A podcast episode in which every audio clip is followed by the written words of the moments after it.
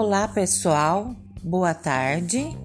Alunos do ensino fundamental e do ensino médio.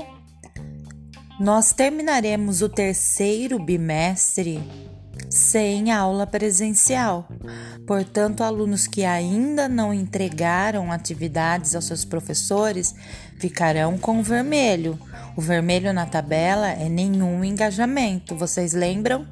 Então, logo nós postaremos os nomes de quem não entregou atividades.